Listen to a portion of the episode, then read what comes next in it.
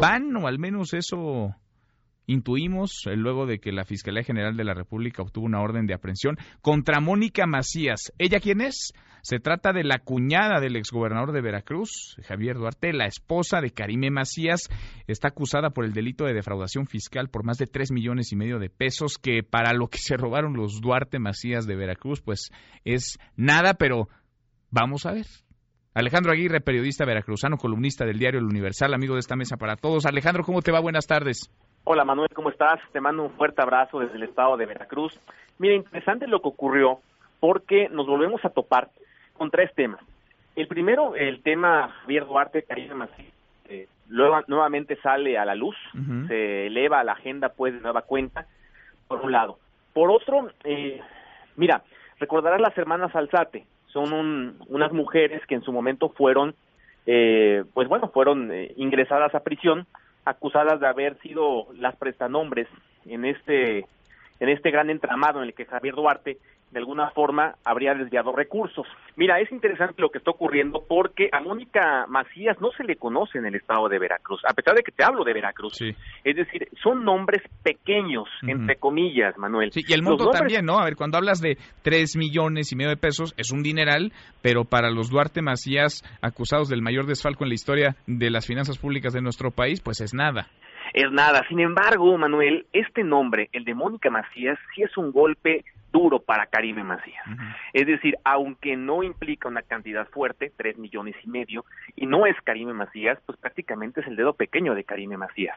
A ver, aquí en Veracruz, a Karime Macías y a Tony Macías, que es el señor padre de Karime Macías, son los Macías que se conocen, los Macías mediáticos, ¿me explico? En el caso de Mónica Macías, no. Sin embargo, es interesante porque, aunque no es mediáticamente conocido, sí es un nombre muy poderoso en el ánimo de Karime Macías y en el ánimo de Javier Duarte de Ochoa. Es la hermana directa de Karime Macías, Manuel. Estamos hablando de un asunto muy interesante, muy complicado y que además retrae el tema, por supuesto, de Javier Duarte a la mesa mediática. Sin duda. Ahora, ¿Qué puede esperar cuando hemos conocido que también contra Karime Macías hay una orden de aprehensión, pero no se ejecuta y sabemos cómo vive bien, aunque Javier Duarte asegura que lo hace de manera austera en Londres, en, Gran Bretaña? Sí, no olvidemos un punto muy importante, Manuel, para que nos, a toda la gente que nos escucha. Mónica Macías fue la hermana que acompañaba a Karime Macías a reunirse con Javier Duarte cuando mm. Javier Duarte todavía era prófugo. No olvidemos eso. Otro tema, tampoco olvidemos que es justamente ella la que vive en buena parte de la temporada con Karime Macías en Londres. Es decir, es una mujer muy cercana a Karime Macías. Vive, en ella, vive con ella en Londres y es quien acompañó a Karime Macías a buscar siempre a reunirse con Javier Duarte cuando éste era prófugo. De hecho, cuando capturan a Javier Duarte, Manuel, Mónica Macías estaba en la zona. Es decir, es una mujer muy cercana a Karime Macías, muy cercana a Javier Duarte, y el hecho de que la estén, eh, bueno, acusando de una, de una, defraudación fiscal, pues por un monto menor, no deja de ser un monto mayor, entre comillas, para los Macías y para los Duarte, Manuel.